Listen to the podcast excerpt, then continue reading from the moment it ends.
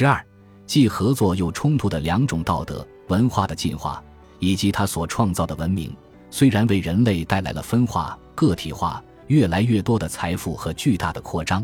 但是它逐渐产生的过程并非一帆风顺。我们并没有摆脱我们从人人相识的小群体那儿得到的遗产，这些本能也没有调整的完全适应相对较新的扩展秩序，或因为这一秩序而变得无害。不过，也不能忽视有些延续下来的本能是有利的，其中包括至少部分的消除了另一些本能模式的特殊属性。例如，当文化开始消除一些本能的行为模式时。遗传进化大概也赋予了人类个体许多不同的特征，它们能够更好地适应人类较之任何其他非家庭动物更为深入其中的许多不同环境，甚至在群体中日益发展的分工为特殊形态提供了新的生存机会之前，大概就已经如此了。在这些有助于消除另一些本能的内在特性中，最重要的是向自己的同胞学习，尤其是利用模仿的巨大能力。提供这种能力的漫长的幼儿期和青春期，很可能是生物进化过程所决定的关键性最后一步。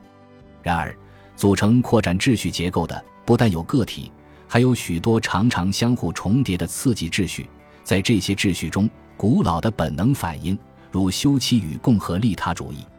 在促成自愿合作方面继续保持着一定的重要性。尽管它们本身并不能给更加扩展的秩序创造基础，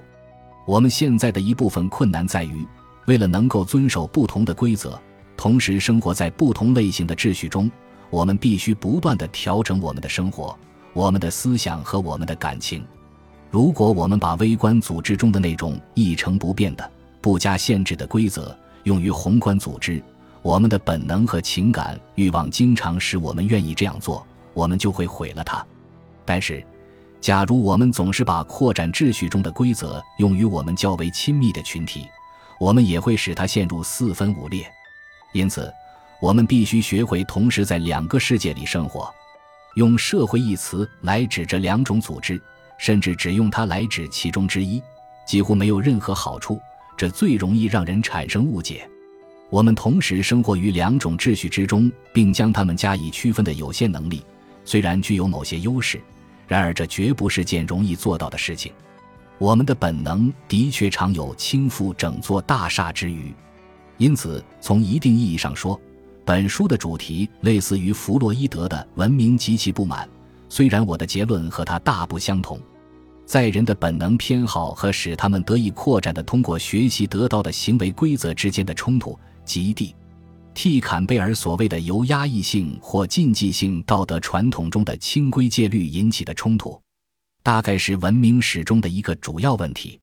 当哥伦布遇到野蛮人时，似乎立刻就认识到他们的生活更多的满足着人类的内在本能。下面我将做出论证。我认为，渴望高尚的原始人生活这种返祖感情是集体主义传统的主要根源。本集播放完毕，感谢您的收听，喜欢请订阅加关注，主页有更多精彩内容。